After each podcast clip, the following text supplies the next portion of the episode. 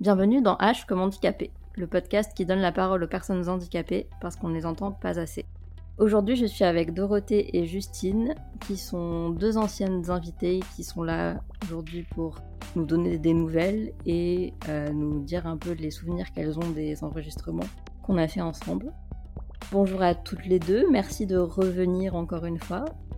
Du coup, Dorothée, est-ce que tu peux te présenter un petit peu Alors oui, euh, donc Dorothée, j'ai trois enfants de 18, 16 et 7 ans.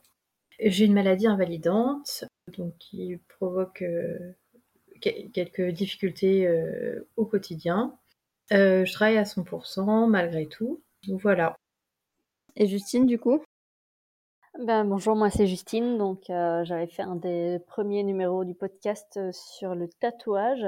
Donc moi j'ai 37 ans, je suis belge. J'ai une myopathie, donc une maladie qui touche les muscles. Et voilà, ça je travaille à temps plein et puis je, je milite aussi dans le milieu de l'antivalidisme.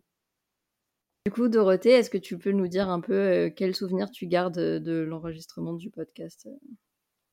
Alors, j'ai beaucoup aimé faire euh, le podcast, le podcast pardon, parce que ça m'a fait réfléchir à certaines choses. J'ai beaucoup aimé échanger avec toi et avec Thérèse aussi.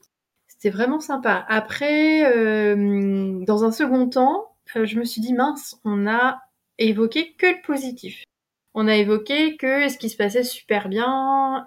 Et j'ai eu un peu honte parce que je me suis dit, mais je veux pas qu'on croit que c'est quand même super facile. Notamment, moi, j'ai la particularité d'avoir euh, sur bah, mes trois enfants, la maladie, ça a continué à se dégrader. En fait, chaque accouchement a provoqué. Et puis, voilà, jeune enfance, ça, c'est très fatigant, donc ça a accentué en, fait les poussées, etc. J'ai vraiment vu mon état, euh, mon état se, se dégrader. Et j'ai beaucoup de respect en fait pour les, les, mamans qui galèrent avec des pathologies plus compliquées ou avec des, une invalidité plus prononcée et, euh, et voilà malgré tout ça reste quand même euh, super difficile. Voilà, c'était juste le voilà, je voulais modérer euh, l'enthousiasme que Thérèse et moi avions parce que c'est vrai que voilà, oui, ça se fait hein, être handicapé et parentalité mais il y a quand même y a quand même pas mal d'obstacles et voilà, il fallait faut le dire quand même. J'ai eu un peu le même ressenti après, c'est que c'était quand même très positif et du coup pas très représentatif. Mais je me rappelle qu'à la fin de l'épisode, on avait essayé de nuancer un petit peu, mais c'était pas trop ça quand même. Et en fait, c'est vrai qu'avec euh, Thérèse, vous aviez un peu les mêmes, enfin des parcours assez similaires. Et du coup, euh, c'était moins intéressant que s'il y avait eu deux invités euh, assez différents, quoi. Oui, puis euh, le, le, gros biais, c'était qu'on était toutes les deux, enfin on est toujours, enfin en tout cas pour ma part, en couple. Et je pense que ça fait une grosse différence parce que il y a aussi des femmes, enfin, des, personnes qui se font quitter à cause du handicap, qui élèvent seuls, leurs enfants, des femmes et, des hommes. Et ça, ça, bah, je pense que ça change tout. Quand on est handi, qu'on élève seul, seul, son enfant, ça, tout devient beaucoup plus compliqué. Et donc voilà, effectivement, il y avait un biais. Après, je pense que nos témoignages, ils étaient à prendre voilà, comme ça, comme des témoignages. Euh, mais et puis voilà, je crois que tu as modéré après euh, après diffusion par des témoignages écrits euh, bah, cette grande positivité. Donc voilà, tu as, apporté d'autres témoignages qui, qui l'ont un peu modéré, donc ça va. Ouais, non, c'est sûr. Mais oui, oui, ça m'avait fait pas mal réfléchir sur ça, du coup, sur éviter d'avoir des profils qui se ressemblent trop, quoi, pour que ce soit plus pertinent. Et d'ailleurs, euh, j'ai recherché euh, sur Instagram les personnes qui m'avaient contacté justement pour faire des témoignages écrits. Et j'en avais eu du coup que. Enfin, à la base, j'avais quatre personnes qui m'avaient dit qu'elles étaient intéressées. Et au final, j'en ai eu que deux. Et une des deux qui a pas témoigné parce qu'elle n'avait pas l'énergie ou pas le temps, etc., euh, c'était pour parler justement de la peur qu'on lui enlève son enfant, qu'on lui retire son enfant et qu'il soit placé parce qu'elle est handicapée et qu'en plus son enfant est handicapé. Et enfin, voilà. Et euh, elle voulait parler vraiment de cette peur-là avec laquelle elle vit au quotidien, mais elle avait vraiment pas euh, l'énergie et le temps parce que encore une fois, ça devait être une maman euh, célibataire et que voilà quoi, les priorités. Mais je relance un appel comme ça s'il y a des personnes qui nous écoutent euh, ça pourrait être le sujet d'un prochain épisode du podcast. Euh, je parlerai du nouveau format un peu plus tard dans l'épisode, mais, voilà, s'il y a des personnes qui, sont concernées et qui veulent euh, témoigner sur ces sujets-là, Mes mails et mes DM sont toujours ouverts. Voilà. Bah, du coup, Justine, même question. Quel souvenir tu gardes de l'enregistrement du podcast? Moi, je garde un bon souvenir. si je me souviens bien, c'était avec Léa.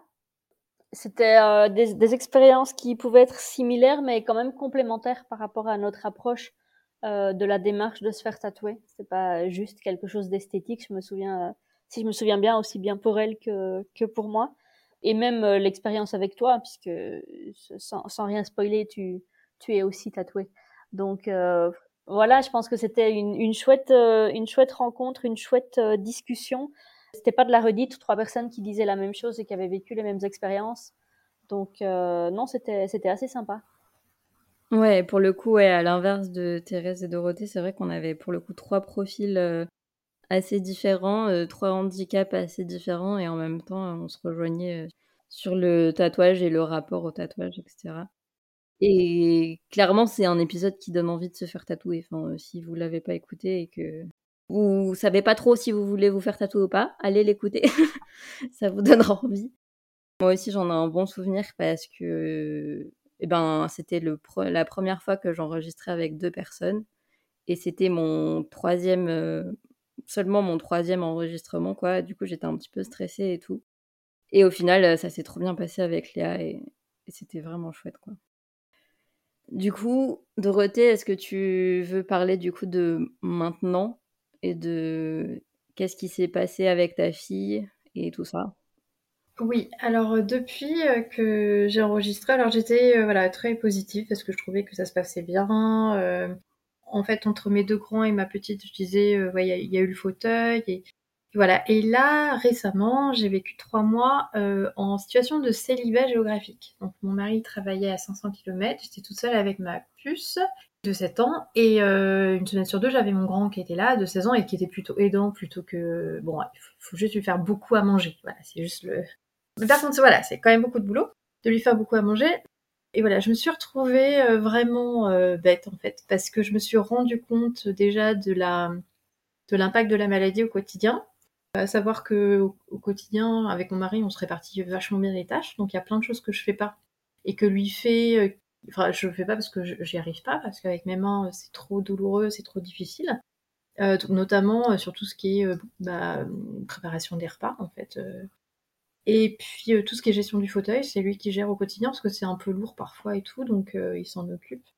Et euh, là, d'avoir à faire tout ça, bah, ça a été compliqué. Mes mains ont été en poussée, enfin, c'était très compliqué à gérer.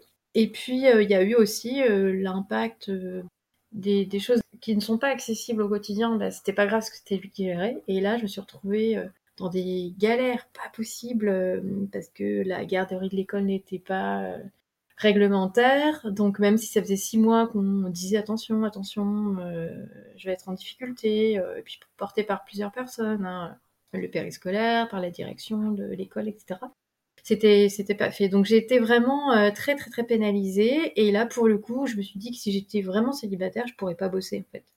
Bosser, élever mes enfants, c'est ingérable, vraiment avec trop de comment dire, trop de freins tout le temps en fait, parce que bah, si elle est malade, fallait que je rentre, s'il y avait grève, fallait que je rentre, s'il y avait n'importe quoi, en fait. Et puis, euh, j'ai des réunions à l'extérieur, enfin, tout le quotidien devenait extrêmement compliqué. Euh.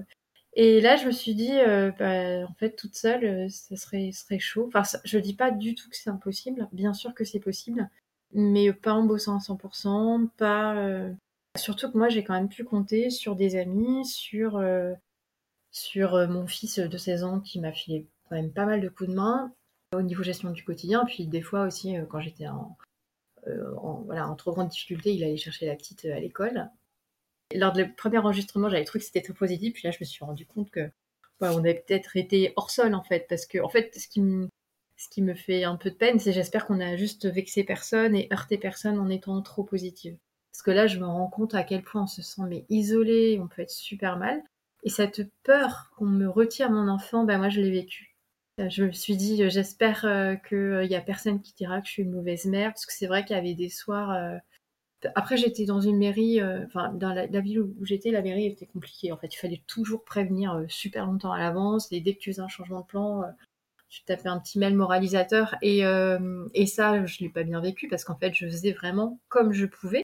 Et là, pour le coup, je dirais, ça concerne les personnes en situation de handicap, mais aussi les autres, voilà, les autres mères célibataires, bah, elles galèrent tout aux ans. Je pense dès lors que, que tu dois tout gérer, je pense que c'est vraiment en difficulté. Et, et ouais, je ne l'ai pas bien vécu. Après, voilà, j'étais très soutenue, hein, et, mais je me suis rendu compte que par cette expérience de trois mois que j'étais hyper, hyper privilégiée euh, d'être en couple, d'avoir un mari aidant, d'avoir euh, des collègues et des amis hyper présents aussi. Enfin voilà, que j'étais vraiment dans un. Voilà, j'étais chanceuse, quoi. Mais que c'est pas le cas forcément et que dans ce cas-là, effectivement, la parentalité en étant dit est super compliquée. Donc euh, voilà, c'était le petit frein. que je voulais euh, émettre. Mais bon, après voilà, là on habite tous au même endroit maintenant, euh, dans une région magnifique qu'on adore, donc on est ravis et c'est un sacrifice de trois mois qui valait le coup d'être fait. Puis voilà, je pense que moi ça m'a fait ouvrir les yeux sur pas mal de choses sur parentalité et handicap et aussi sur mon handicap où je voilà, je pense que là il s'est quand même bien voilà aggravé et que voilà, il faut que j'en tienne compte quoi, faut que je, je prenne ça en. Voilà. Donc je vais laisser la main à Justine maintenant pour avoir un témoignage un peu plus positif. Non, mais oui, justement, je trouve que c'est bien. Du coup, ça contrebalance euh, ton premier témoignage, que tu reviennes et tout euh, pour parler de ça. C'est vraiment chouette. Euh. C'est marrant parce que quand tu m'as envoyé le MP, je me suis dit, mais oui, j'ai plein de choses à dire. Parce que je viens de vivre ça et je veux le dire parce que ça me mettait mal à l'aise d'être aussi positif. Parce que je me dis, bah, quand même, voilà, on pourrait croire que c'est une balade dans, dans, le parc, quoi. Alors que pas du tout. Et l'autre truc euh, qui m'a un peu fait mal aussi euh, pendant ces trois mois, c'est que je me suis rendu compte, alors que mon fils de 16 ans euh, compense un peu, ça m'a pas outre mesure dérangé parce que voilà, il est grand, il comprend et, tout. Mais ma fille a commencé à compenser aussi, à me dire non, fais pas ça maman pour tes mains, va pas t'abîmer plus les mains qu'elles le sont déjà. Ça, cette phrase-là, elle a été dure. Voilà, à me tenir les portes de tout son poids pour que je galère pas à tirer ces, ces foutues portes qui pèsent 3 tonnes et, je pense que tout le monde voit ce que je veux dire hein, avec les. Voilà, en fauteuil, c'est un cauchemar ces portes. Alors le pire, c'est que des fois, elle met tout son poids dessus pour m'ouvrir une porte, donc elle attend un peu pour que je passe et pour pas se mettre au milieu. Et il y a quelqu'un de valide qui, passe et qui en profite pour passer. Et à chaque fois, ça me fait halluciner. Je me dis, non mais les gens, franchement, j'adore quand je vois ça. Je me dis, non mais ils se rendent pas compte. Euh, mais voilà. Et ça, c'était pas facile parce que avec mes grands, ce que j'avais connu de leur part, c'était la peur que je meure. J'étais très très malade, hospitalisée. Euh, avec beaucoup de morphine et tout. Et de la petite, là, j'ai, voilà, je vois le fait qu'elle puisse compenser. Et, voilà, donc ça a duré pas longtemps, mais je, je connaissais la thématique des, enfants qui codent pour euh, leurs parents, avec les parents euh, sourds, malentendants. Et maintenant, là, j'ai, j'ai vu ce que ça pouvait faire en tant que parent. Et, je vois toute la problématique de, bah, de laisser aux enfants leur place d'enfant. En fait, euh, c'est pas eux de s'inquiéter pour les parents, c'est pas eux. Malgré tout, ils le font, hein. malgré tout, ils le font, mais je pense que si cette situation-là avait perduré, il aurait fallu qu'on se positionne vraiment autrement et puis qu'elle ait un suivi aussi parce que, voilà, pour, pas que ça, l'affecte trop, quoi. Ouais, c'est clair, mais ça montre à quel point, en fait, le validisme euh, institutionnel, ça impacte tout l'entourage, en fait. Tout le monde. Ah oui, oui. Ah non, mais c'est sûr. Oui, pas, très joyeux. Non, c'est ça. Mais, mais après, le tout, c'est d'en être conscient et... Enfin, moi, je dirais l'essentiel, c'est... Enfin, on ne peut pas être un parent parfait. Alors, quand on est valide, euh, je ne sais pas si les gens se rendent compte quand ils sont valides, mais je pense que justement, quand on est en situation de handicap, on le sait. C'est-à-dire qu'on peut pas être le parent. Euh. Et moi, des fois, ma fille, elle me le dit Ah, j'aimerais bien que tu remarches comme avant. Je dis bah, c'est compliqué. Hein, mais je dis Mais regarde, on fait ça, on fait ça, on fait plein de choses ensemble. Et je dis Voilà, il y a des parents euh, qui, même, tu sais, même pas handicapés, et eh ben ils font pas tout ça, ça, ça, ça, ça. Elle me dit Ah, bah oui, c'est vrai et voilà, je pense qu'on est parents autrement. Voilà, on a une autre parentalité qui est pas moins bien, qui est pas moins riche, etc. De toute façon, dans nos vies, enfin, je veux dire, il faut, voir tout ce qu'on a, et plutôt que tout ce qu'on n'a pas, et plutôt que tout ce qu'on a perdu. Enfin, faut vraiment regarder de l'avant, et dans la parentalité aussi. Donc, euh, au contraire, moi, je trouve que, alors voilà, je vais vraiment finir par une note vraiment positive cette fois. Et je vois mes deux grands qui ont 18 et 16 ans, ils ont des rêves, ils se donnent vraiment les moyens de leurs rêves. Je veux pas trop en parler parce que c'est leur vie à eux, j'ai pas forcément envie de parler à leur place, mais voilà, ils, sont travailleurs, ils sont euh, voilà, ils vont vers leurs objectifs. Euh, alors quand je dis travailleurs, c'est pas que dans le scolaire et tout, c'est vraiment euh, ils vont voilà vers ce qui leur plaît et ils se donnent les moyens d'arriver à leur fin. Et je me dis, bah, peut-être que le fait d'avoir une maman qu'on a toujours bavé avec sa santé, et ben ça, voilà, ça leur a donné, enfin, ils réalisent ça, que euh, si on fait pas les choses, et ben ça viendra pas tout seul. Et, et voilà, ils savent que la vie est courte aussi, qu'on sait pas dans quel état on pourra être demain, et du coup ils profitent de ce qu'ils ont. voilà, les deux veulent voyager, j'aurais dit, bah, allez-y, enfin voilà, si vous voulez partir, bah partez loin, profitez. Et, voilà, je pense qu'on a plein d'autres choses à apporter. Donc, euh, go, go pour euh, faire des bébés, même si euh, ça peut être compliqué, ça sera toujours une belle chose. Mais ceux qui ne veulent pas d'enfants, c'est ok aussi. Il n'y a pas du tout d'injonction hein, à être parent. Au contraire, non, c'est ceux qui veulent. C'est clair, c'est clair. Mais d'ailleurs, ces derniers mois, là, il y a plusieurs personnes handicapées que je suis sur les réseaux qui sont devenues mamans et c'est trop bien, en fait, d'avoir cette représentation-là. Euh, même moi qui veux pas d'enfant, juste de, voir quelqu'un avec un bébé euh, qui est en fauteuil et tout, enfin, c'est, je trouve ça génial. Euh, du coup, ouais. N'écoutez pas les valides. Si vous avez envie de faire des bébés, faites des bébés. ouais, c'est ça. Et puis, faut pas se laisser freiner. je pense qu'il y a que nous vraiment qui pouvons connaître nos possibilités. si on dit qu'on peut faire un truc, on peut le faire. Si on peut. Et puis en même temps, un bébé, personne ne se rend compte de ce que c'est. Vraiment, enfin, les premières années, c'est super compliqué. Ou pas, ça peut être aussi vachement simple. Hein, ça dépend, en fait, ça, dépend vraiment du bébé. Mais ça, c'est vraiment la personne de le sentir elle-même et de. Si une personne en situation de handicap dit je veux un enfant et j'en suis capable et euh, bah, qu'elle y aille, quoi. Parce qu'il y, y, aura toujours des situations, enfin des, des moyens de compenser et d'aider, etc. Après, c'est vrai que c'est difficile à trouver, mais, mais ça se fera. Voilà. Merci pour cette note, note positive quand même. Comme ça, ça, ça fait positif, négatif, positif. Genre, j'aime bien ça. Ouais, c'est ça. Non, mais il vaut mieux, c'est ça. C'était une thèse en, trois parties. Ouais, puis en même temps, c'est une. Enfin, c'est des moments, parce que j'entendais Dorothée qui parlait peut-être que le premier était trop positif de podcast, c'était peut-être juste l'image du moment, en fait, et que bah, finalement, la vie, euh, elle est un peu comme ça, à faire des hauts et des bas, et, euh, et ça dépend de la personne, de son cadre de vie, de l'entourage. Et euh, je pense qu'en effet, euh, comparer les gens ou comparer les situations, c'est impossible, mais que ce soit entre deux paires de parents valides ou pas, ou quoi, ou quoi que ce soit, je pense que c'est vraiment un truc qu'on a dans notre société, et en plus avec les réseaux sociaux, de souvent comparer et regarder.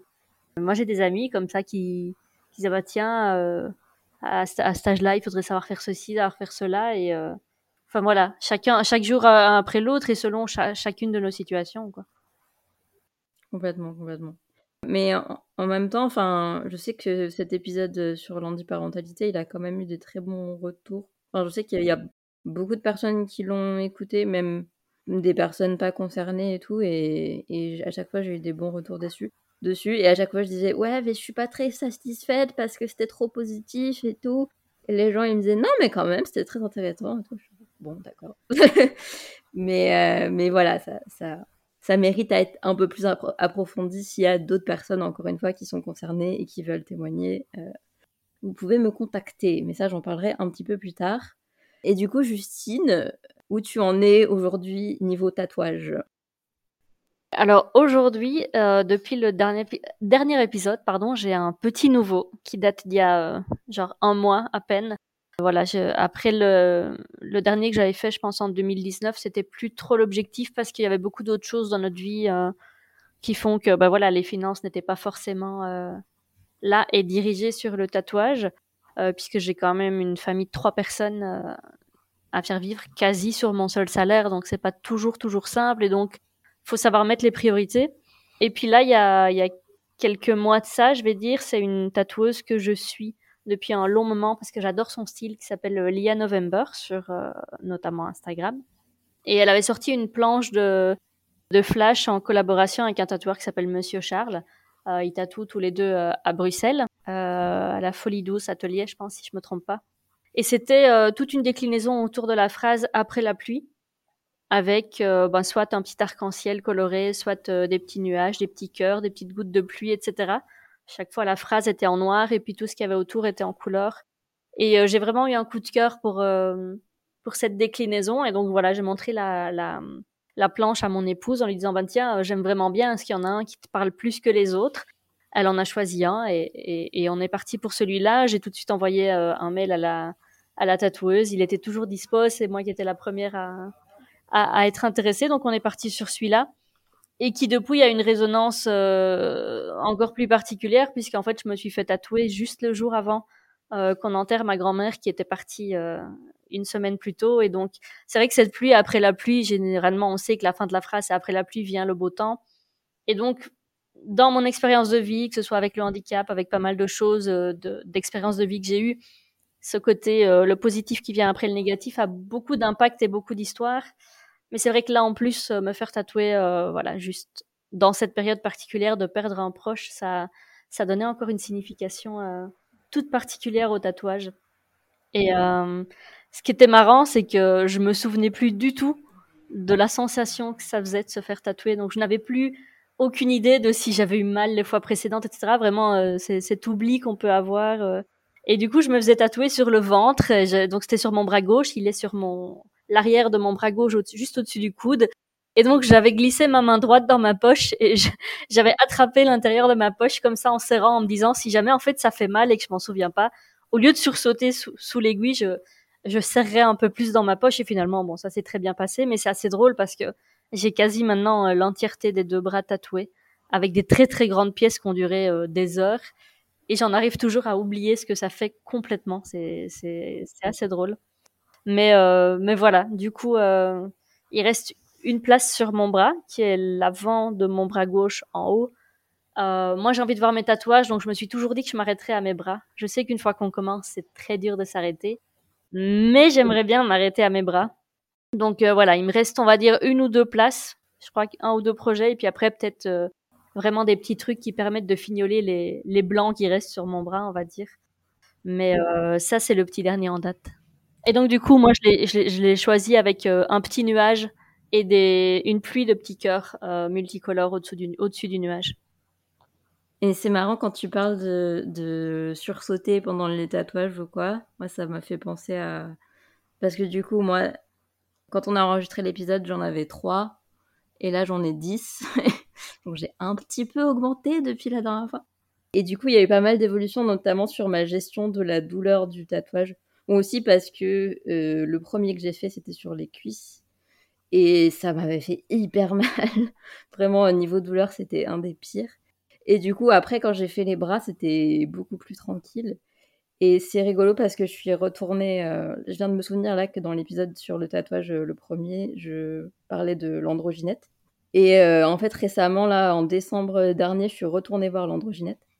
Parce que maintenant, j'habite à Rennes et l'androgynette, elle est à Nantes. Du coup, je peux faire Rennes-Nantes hyper facilement. C'était du coup l'occasion de retourner la voir, quoi.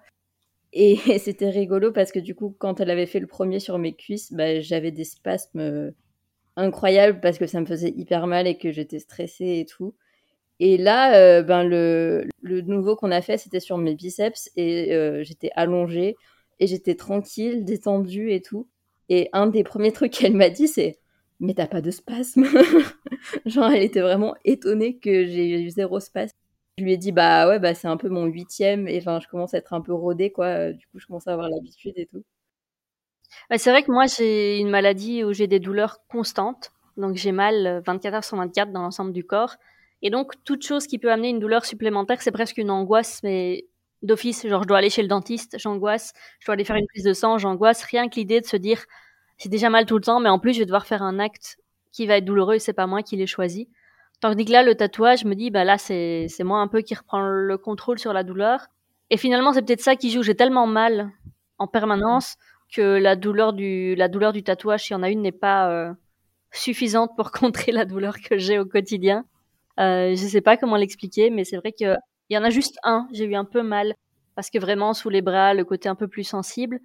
Mais c'est vrai qu'aussi, voilà, on m'a dit oui, mais c'est les bras, les bras, ça fait moins mal. Donc voilà, il y avait plein de choses qui doivent jouer, mais c'est vrai que euh, c'est différent, quoi. Si je peux me permettre, Justine, moi, c'est exactement pareil. Donc, j'ai mal tout le temps. Et tu vois, les piqûres, euh, je veux plus me les faire parce que parce que c'est trop dur en fait. Donc c'est l'infirmière qui vient me faire mes piqûres. Euh, voilà, toute blessure. Le dentiste c'est pareil, c'est l'enfer. Et bon, t'apprends à faire avec, mais le tatouage t'as pas la même appréhension. Alors après je dis ça, mais pour les bras parce que le dos, Le dos, j'en ai vraiment bavé. C'était vraiment dur et pourtant j'avais augmenté les doses de morphine hein, pour le dos. Mais ça fait pas grand chose, hein, sur tout ce qui est dermato, la morphine. Donc non, non, c'était chaud, mais mais je trouve ça intéressant comme des douleurs choisies.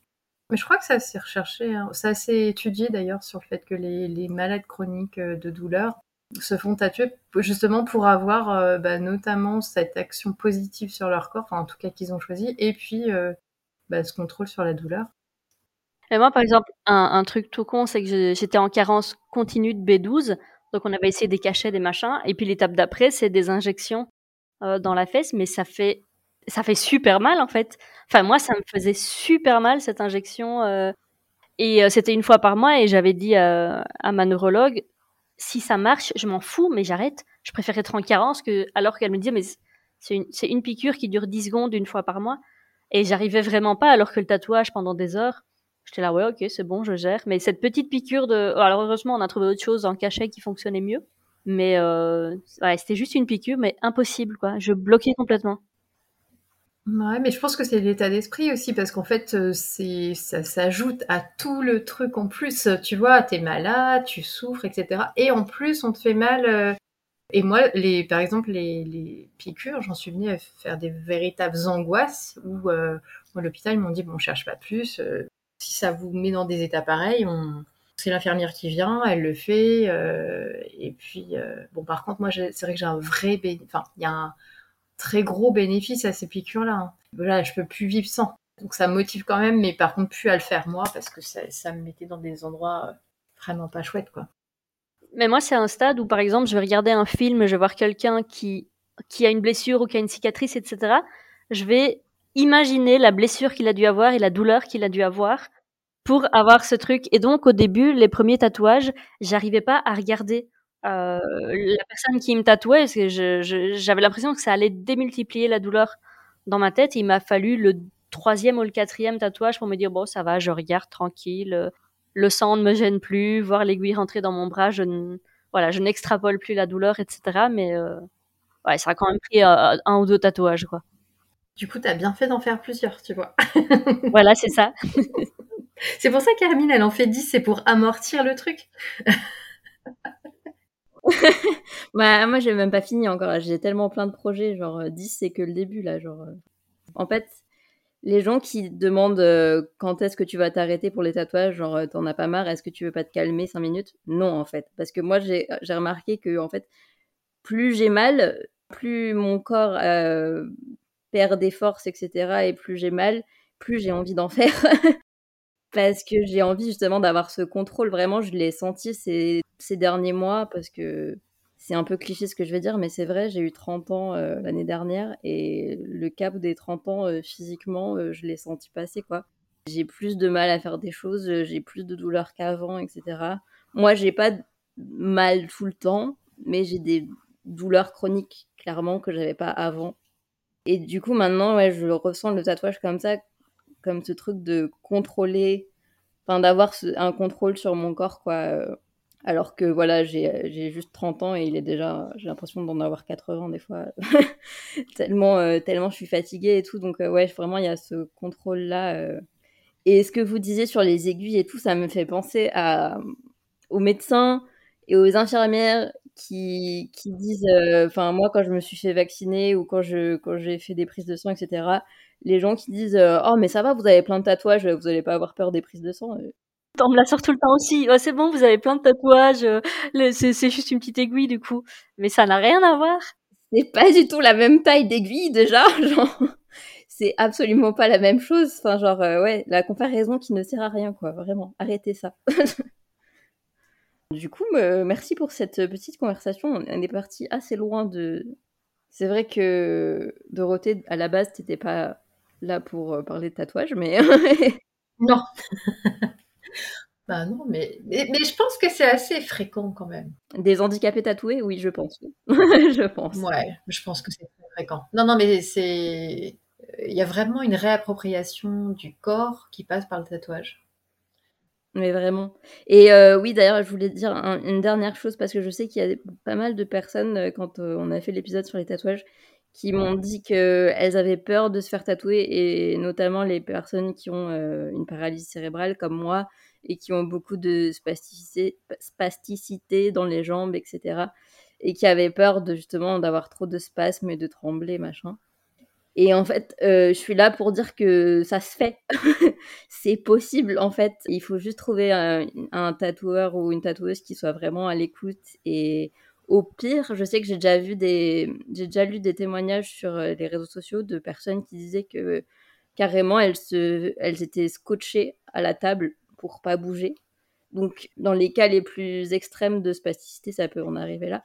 Mais sinon, vraiment, ça, ça se fait, quoi. Je me rappelle même une fois, j'étais à une convention de tatouage en Angleterre et j'ai rencontré un mec qui avait une paralysie cérébrale aussi.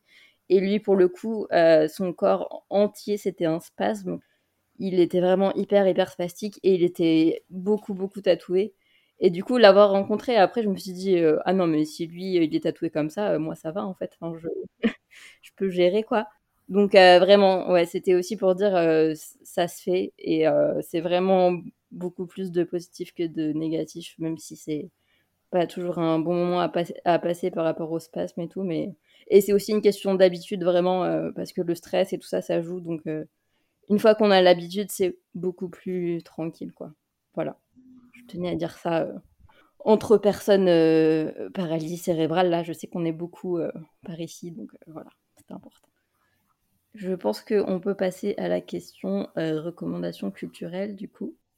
Justine, il me semble que tu avais des livres à recommander, si je ne m'abuse. Alors moi, je me suis fait une liste de pas mal de livres écrits par des militantes, surtout dans le milieu anglophone, euh, donc j'ai comme ça une quinzaine, une vingtaine de livres et dès que je peux et dès que j'arrive à les trouver surtout parce que c'est pas toujours simple.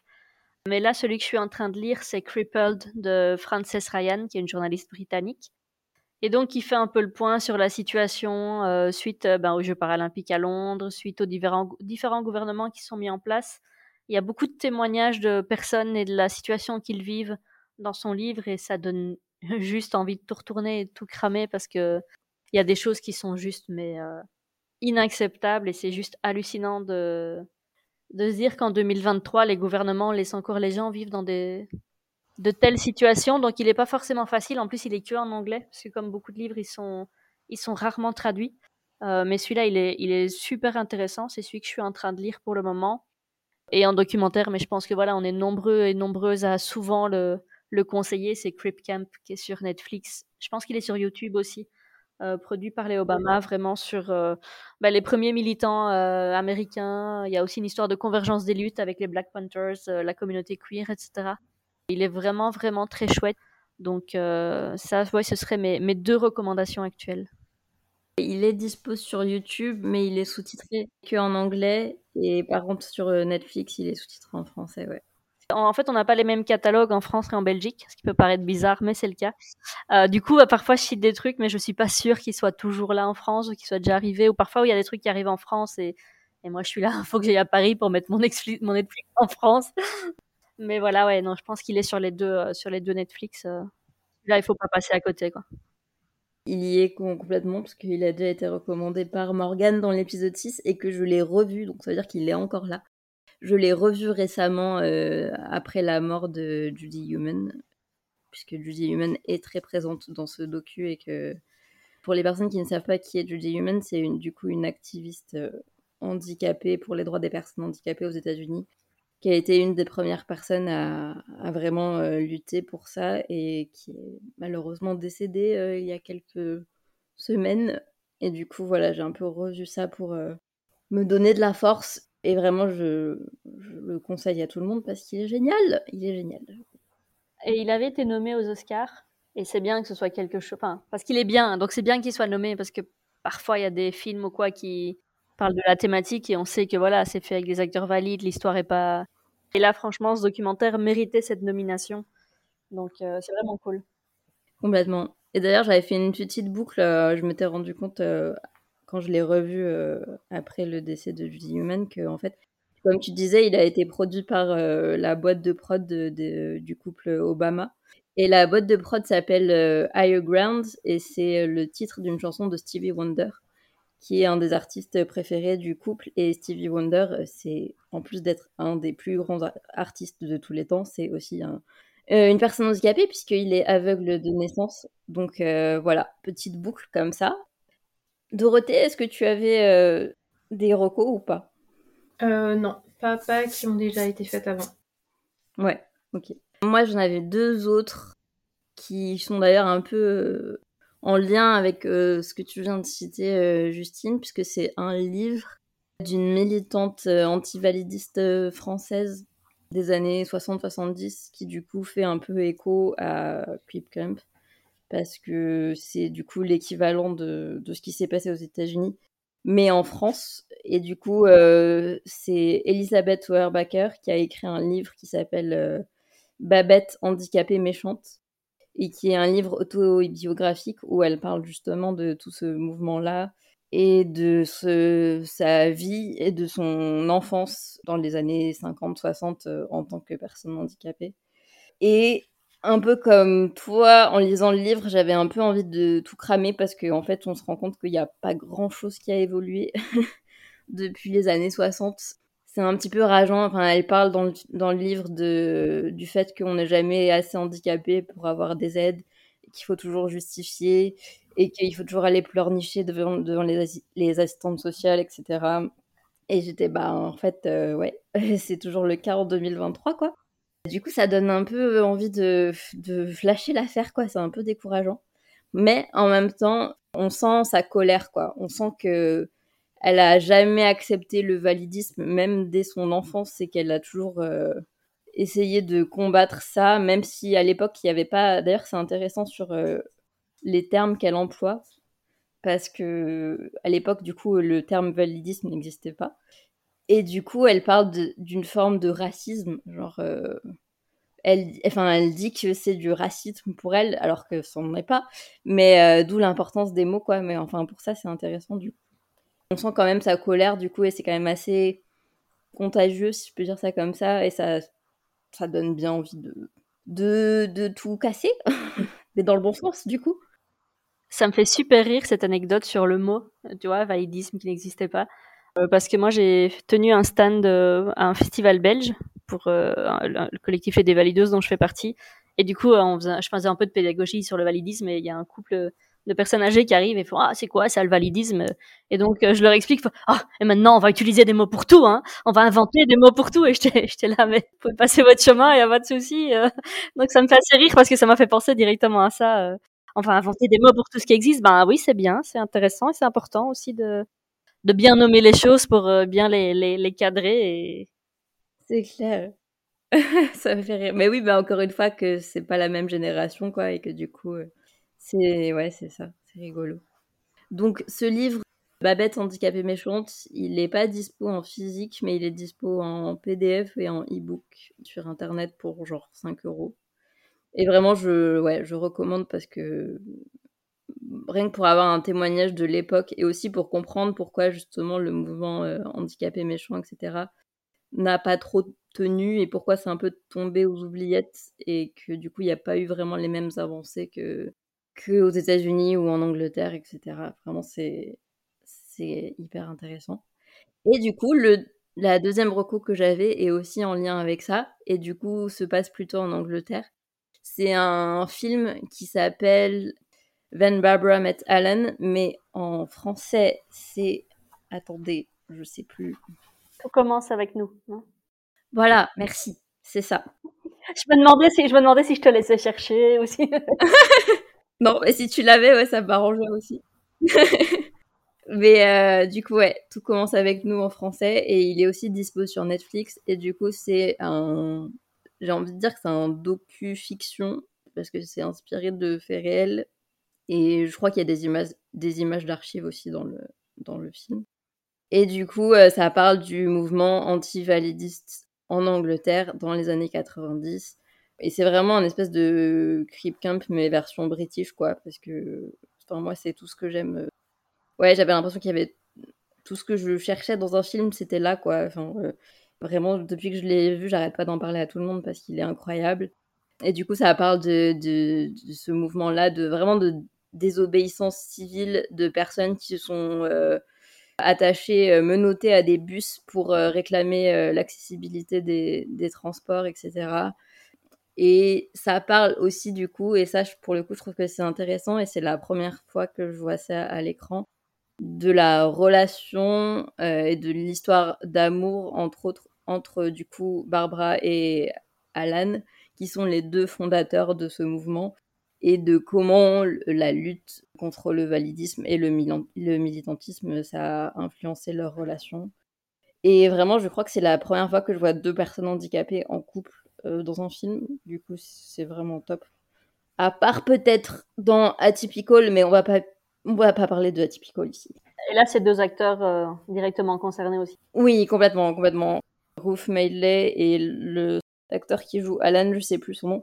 Mais Ruth Madeley, je la connaissais déjà puisque j'en avais déjà parlé dans l'épisode sur l'handiparentalité justement. Et c'est une actrice britannique qui a une spina bifida et qui est juste euh, géniale. Voilà, je j'adore ce film. Regardez-le, il est dispo sur Netflix et euh, voilà. Et il dure genre 1h07. Du coup, euh, pas d'excuses. Vraiment, même les gens qui ont du mal à rester concentrés et tout, pas d'excuses. Voilà. Maintenant, euh, je vais m'adresser plutôt aux personnes qui nous écoutent pour parler de euh, l'avenir du podcast et du nouveau format que j'ai en tête et qui j'espère euh, va marcher parce que en gros si personne participe, il n'y a plus de podcast. Voilà, je le dis direct. Du coup, j'ai envie de faire un, un format un peu plus participatif où c'est les personnes qui me proposent des sujets qui m'envoient des, messages audio en s'enregistrant sur leur téléphone et qui vraiment parlent de ce qu'elles veulent. Enfin, je sais qu'il y a pas mal de personnes qui envoyé des messages pour parler de, de leur pathologie, de leur maladie, de leur handicap, etc. Et de comment ça impacte le quotidien. Et je pense que c'est important d'en parler aussi. Je voulais pas faire ça dès le départ, parce que c'est toujours ça dont on parle quand on parle des handicapés, c'est de la maladie et tout ça. Et j'avais pas envie que ce soit le sujet premier, mais là, je pense qu'au bout de 16, 17 épisodes, vous aurez compris qu'on n'est pas juste handicapé et on n'est pas juste malade, et qu'on est des personnes complexes, etc.